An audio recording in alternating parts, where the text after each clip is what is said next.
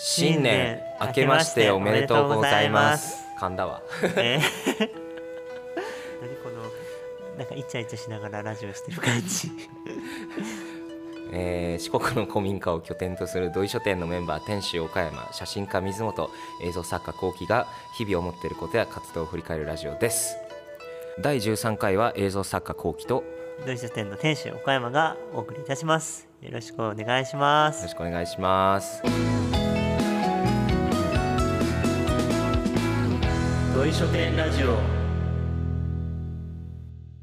初っ端から噛みましたええ年が明けましたね明けましたねぐだぐだやなまあ新年こんなもんですよ。そうね。あれや、うん。正月ボケってやつそやうそうそうそう、うん。まあこれを撮ってるのは全然新年明けてない。まだクリスマスすら来てない時ですけど、うん。うん、ボケボケですよ我々、ね。まあいつボケてもいいのかもしれません。そうだね、うん。新年だからボケなきゃいけないっていうルールは特にない。そうね。まあでもお笑いのね番組多いけんね。あ。ボケやすいあれはあるかもしれん。そうね、うん。最近ね m 1がねあ。あのーウエストランドさんでしたっけ、はいはいはい。ね優勝しましたね、うんあれはあれか？なんか愛媛にゆかりあるんか？いやないと思う。ああそうかそうか。俺特に知らない、ね。ネタだけちょっと見た。ああなんかねすごい言いたいこと言ってるって感じのネタやったね。ね。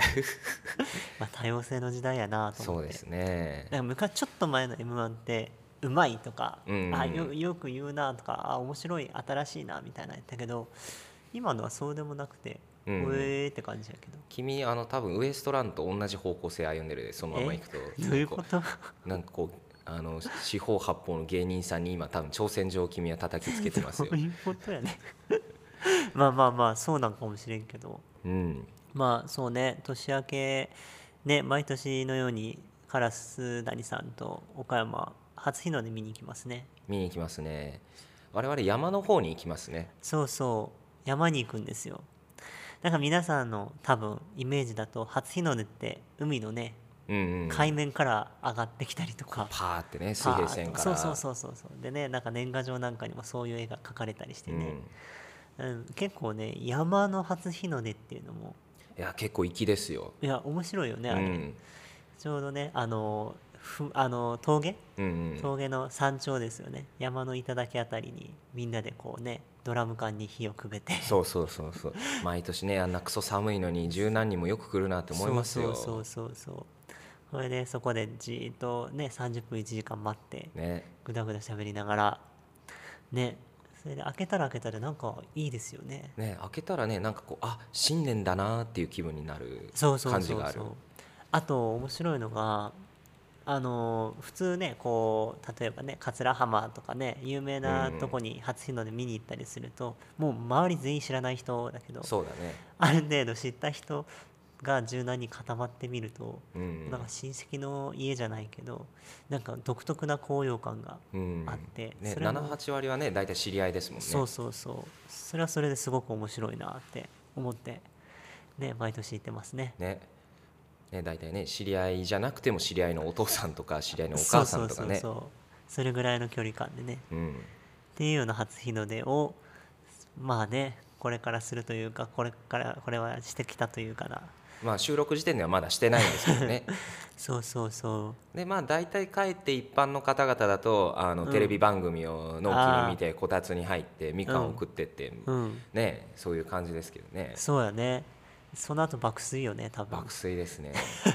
ね年末の方とかはねあの音楽番組とかよく流れてますけどね。ああそうね。なんかねやっぱり今のシーズンだよね。うん。言ったらね。クリスマス前が多いよね。そうだね、うん。っていう形で音楽番組の話になりましたけれども。えー今年の「紅白」はどうなっているのか。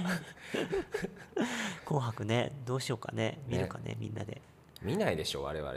俺は見たいけど。うんなんかラジオ流した時あったよね。あラジオあったし去年はねなんかネットで見た記憶があるな。あそうだったっけ？そうそうあの去年まあ今年もですけどあの北海道のねあの大泉さんが司会されてましたから。関係ある。そう。いやあるある。こ今年も続投なんですよ。あそうなんや。そうそえ。ー、だからなんか盛り上げ上手なイメージやけうん。いいね。ね、一体どんな司会をしたのかわた私ども今全然わかんないですけれども。そっかそっかまあね年末年始の過ごし方とか皆さんどんな感じでお過ごしなんですかね？ね。まあ多分あのこれを聞いてる人は大体あののんびりダラダラしてながら 聞いてるんだろうとは思いますが。言い方よ。まあ年末といえば大体音楽ですよ。そうね、うん、っていうことでねあの小田の話に入っていければなと思そな露うんんですけど。骨なさなんか進行通りにやらなくてもいいんですけど。そっか。あのまあ小田でもねあの音楽をね奏でた時がまあ何回かありましたが年末にね、はい。やったのがありますよね。そうそうそう。あのーねえっ、と富士屋ロックっていうのをちょうどえっ、と来てい初めの冬か。うんうん1年目の冬には富士屋ロックというイベントをしましたね。どうも命名したのが岡山さんという話を聞くんですが。いやあれはね あのフジロックっていうね夏にある有名な会があって、ちょうど僕が命名したわけではないんですけど、うん。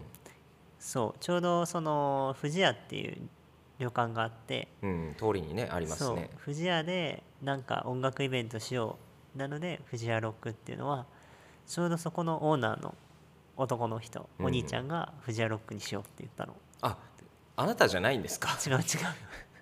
あのあなたはもうなんか何か命名するのが大体ダジャレなイメージがあるからてっきり岡山君だと思い込んでおりました、いや拾ったのは岡山ですけど。ああじゃあまあ実質命名者。そうそう、うん。まあそうなのかわかんないけど、うん。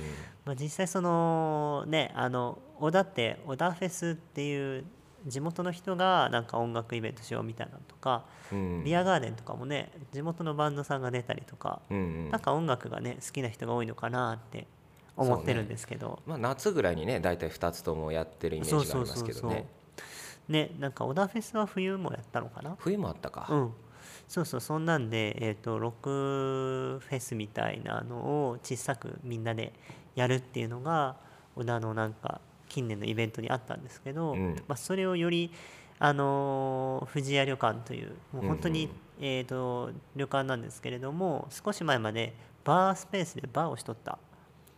そんな旅館があって、うん、我々が来た時にはもうバーはやってなかったんやってなかった、うん。ちょうどあの店主の方が、うん。えー数年前に僕らが来る数年前に亡くなりはっそれがきっかけで亡くなったみたいに聞いてるんですけど、うん。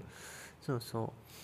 そこをねまた使いましょうみたいなそういうことを言ってました。はあ、はあはあ、というのもなんかその来てすぐ、うん。それこそに3月4月ぐらいかな、うんうん春に来た時に、えーとまあ、喫茶店とか飲食店ないよねって話をしていて。確かにねないですねこの通りには。そうそう。あのおうどん屋さんとか道の駅のレストランはあるんやけど、うん。なんかちょっと個人経営のちょっとおしゃれなみたいなのがないねって話をしていて。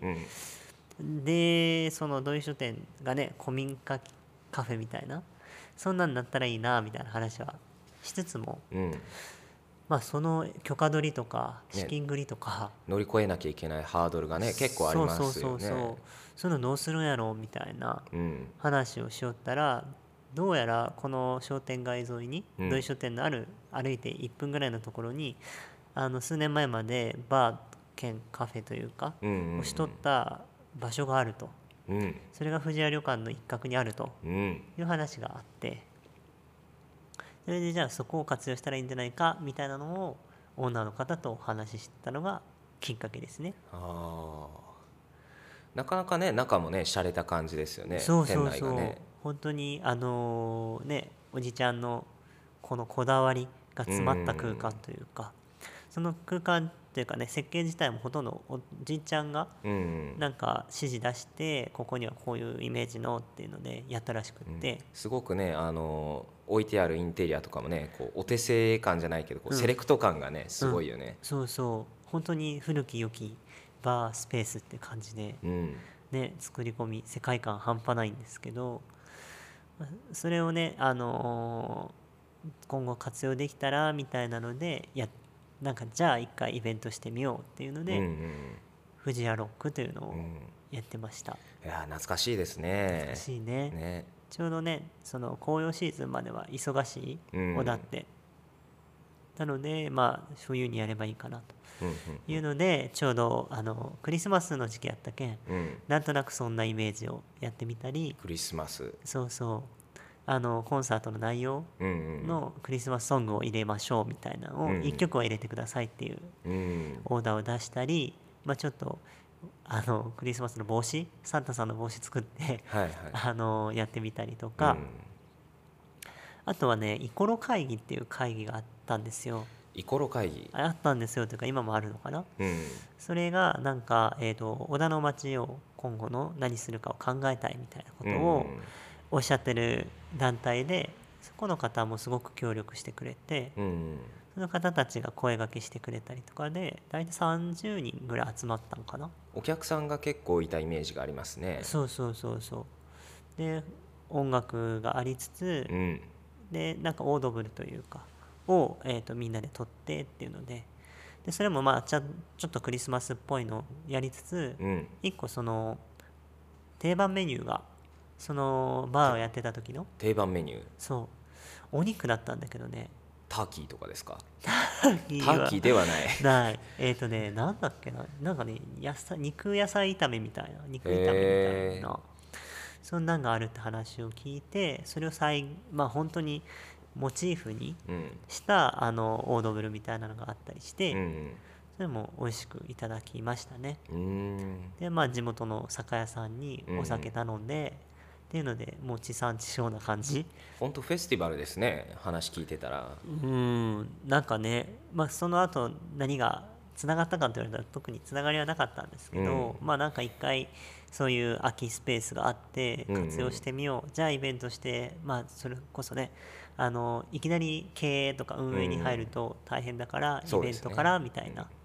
そういうのはなんか実践でできたなみたいなのはありましたけど、うんまあでもその頃からやっぱり地域の人とのうんうん連絡の仕方ってすごい難しいなっていうのはああそれは今でも割と今ねでももうなんかえ誰にどのタイミングで言ったら角が立たないのみたいなのがうん。全然わかんないし、うん。あとはこの人が来たらこの人は来ないとか、はいはいはい。ありますね田舎あるあるで。あるよね。うん。その辺って本当に移住者じゃわかんないみたいな、うん。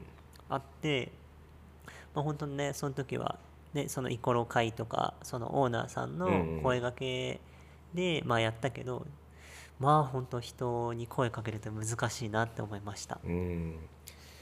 ね、その反省が今生きているのかどうかというところですが。あとはまあその頃からあのこの近所の、うん。今シェアハウスですかね。うん。そうにね手をつけ始めた手をつけ始めたって言ったらあれだけど。言い方で、うんあのちょうど1月1日やったと思うんですけど、うん。ね、年末年始でよくねその小田外に出られてる方うん。が小田に帰ってくるシーズンでもあるというか、きっと今これを聞いてるご家庭も帰ってきてるはず、そうそう、うん。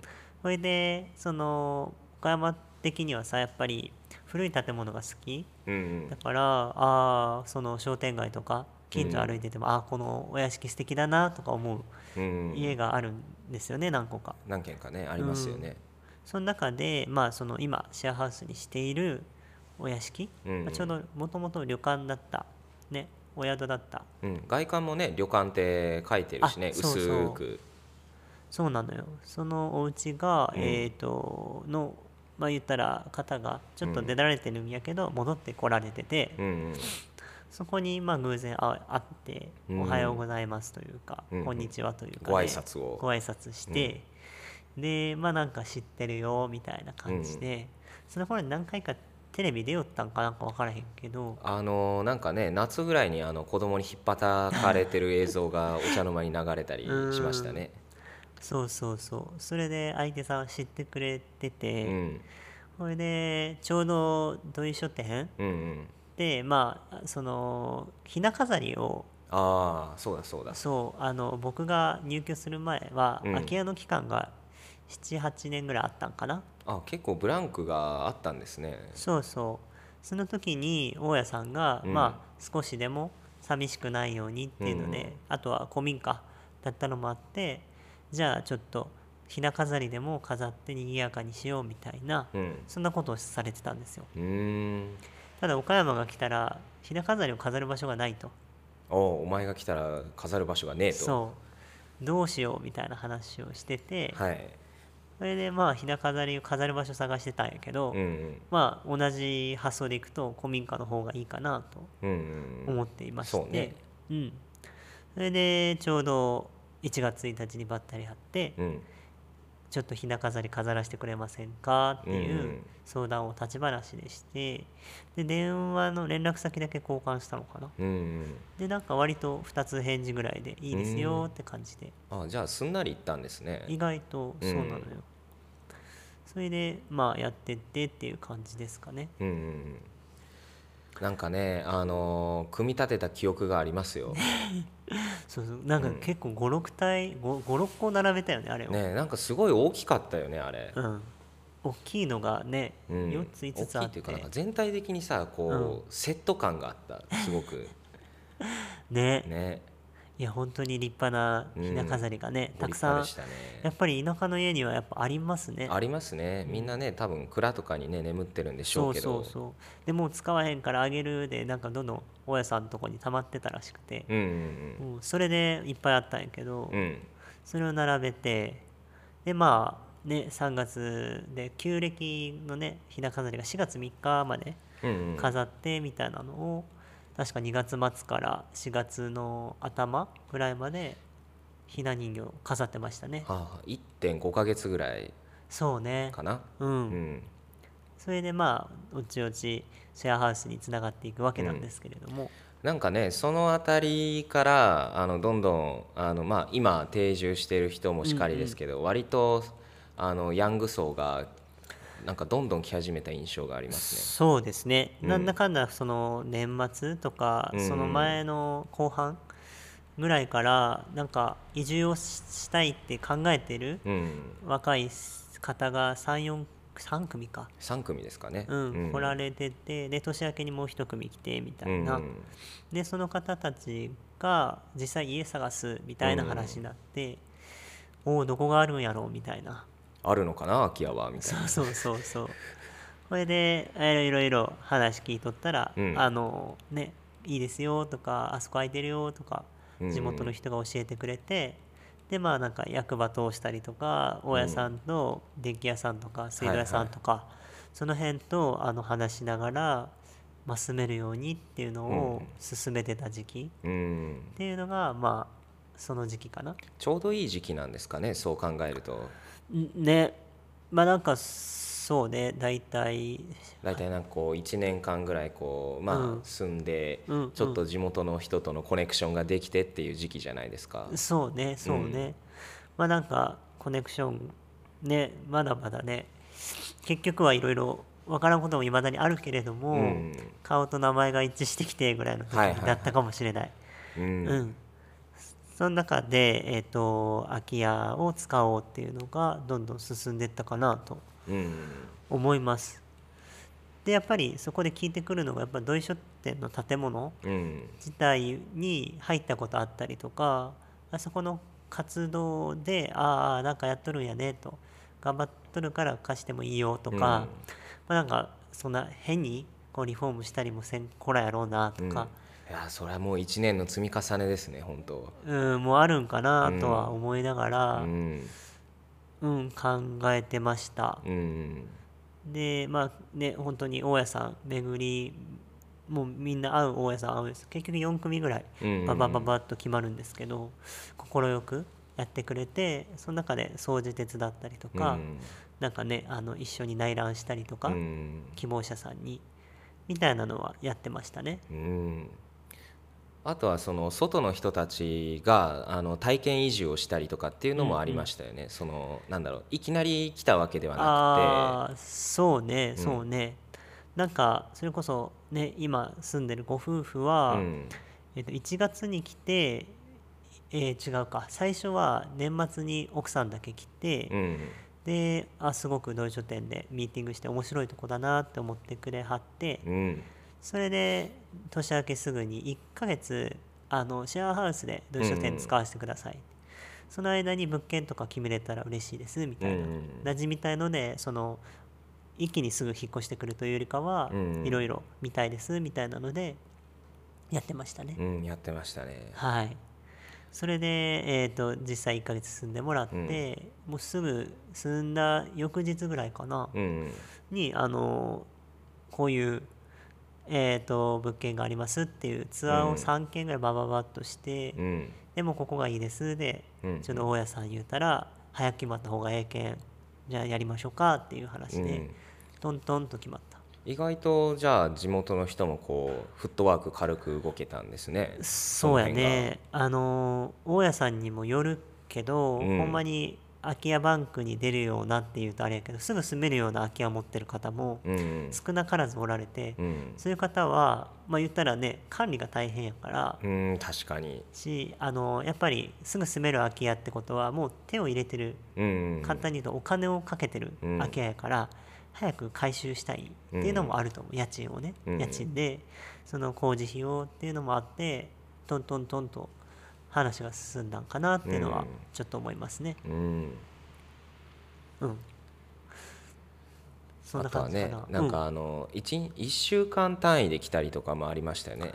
あったね、うん。海外の方とかもうなんかなんだろうね。ゲストハウスに近かったかもね。あの時はねすごいゲストハウス的な こう機能を持ってましたよね。うん。土井書店の建物にもうなんかお遍路さんでもいいし、なんかね東京から来て23泊したいですとうか、ん。まあゲストハウス伝いに来たりとか、ああ来ましたね。うん、なんかそんなんですげえいろんな人が日替わりに来ていて、その人がまた口コミで広げてくれたりとかもして、うん。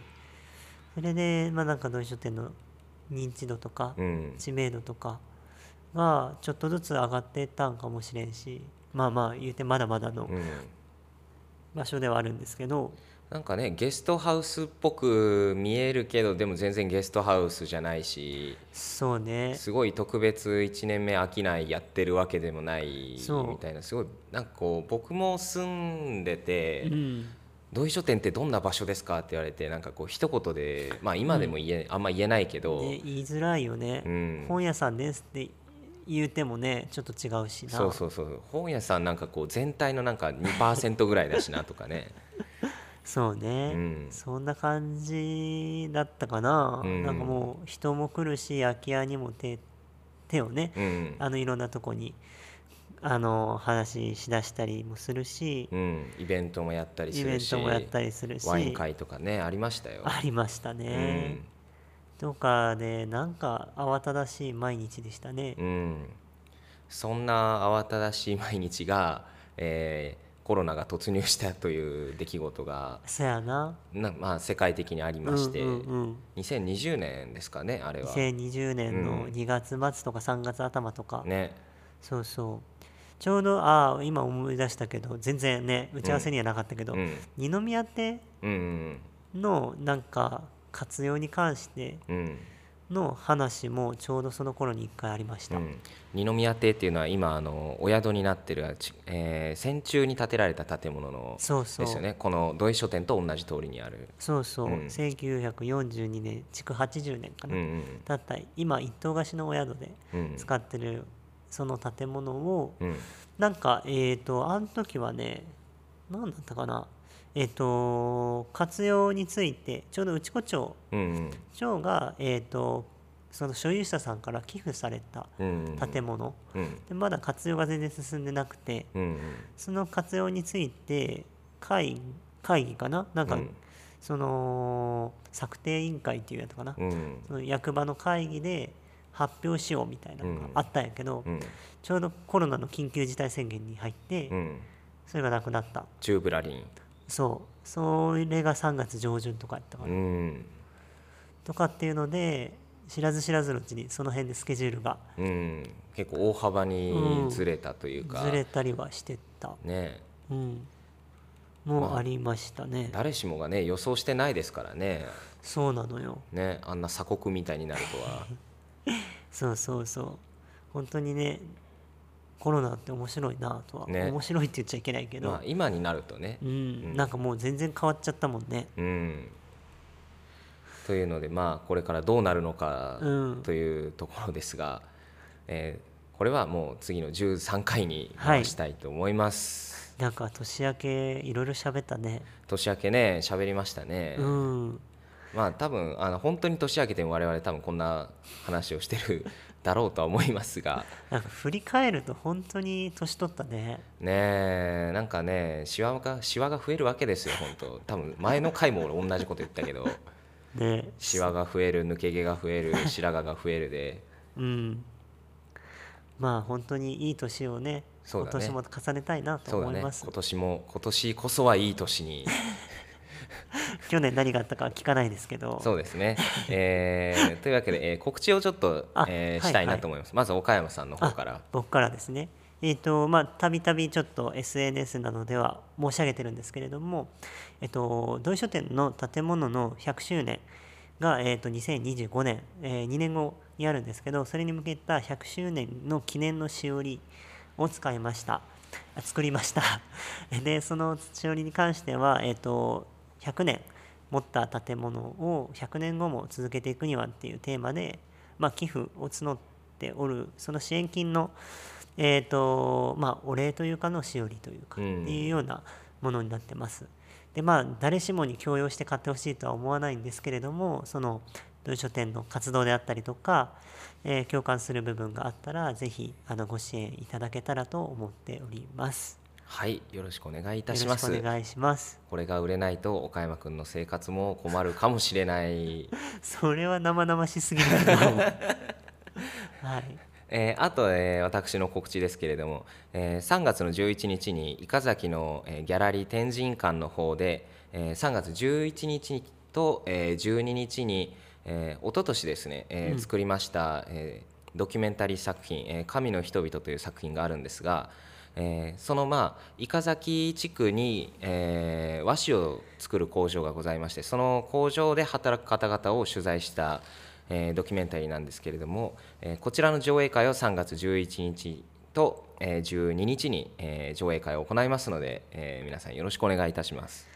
映像作家としての、まあ、上映会と。そうですね、えーなんかこう本職らしいところを少しでも世の中の皆さんに見せておかないと、えちなみにその時はトークショーとか他の作品が真っ暗にあるとかあるんですか？もちろんです。えー他の作品として、えーまあ、ラジオだけの皆さんにといっても、まあ、大して聞いてないんだけど。いやいやいや。あのー今日は自虐が多いですね。去年ですね私東北の方にえー5月頃旅に出まして、うん。えーその東北で、まあ、僕が感じたこととか、えーまあ、撮った写真とか映像とかがありますのでそれを、えーちょっとて皆さんにこう僕の意思をこう伝えたいなと思ってそこで感じたこととかそれを合わせて展示しようかなというふうに思っております。それ初耳でした。そうです。言ってません、楽しみですね。はい楽しみにしておいてくださいまた多分両方とも告知は各自の SNS だったり土井書店関連のえーもので多分ねこうどんどん告知はしていこうと思うのでそれを見ましたらぜひぜひお声掛けいただけたらと思います。はい、えーというわけで締めに入りたいと思いますが、はい。まああのー先ほどの告知とか、まあ、今回のラジオの感想とかは、えー個人 SNS や同意書店の SS、SNS にまで、えーお送りください、えー皆さんの感想が、えー我々の励みになりますので もう噛みましたけどね。いやいや本当にそうだよね、うん。お気に入り登録とかねあの再生いろんな人勧めてもらったりとかしてもらえると陰で北総園でますので 君も自虐入ってるじゃん。え？えーねそういう感じでうん。ね普通に喜びますので応援メッセージなどもどしどしお待ちしております。はい。次回は第14回、えー MC が水本くんの回になります。というわけでこうご期待ください。はい。はい。ではさようなら。さようなら。ちょっと入りが雑だったね。ゆるいね。ゆるいね。はい、はい。皆さん、えーまたお会いしましょう。はーい。おやすみなさい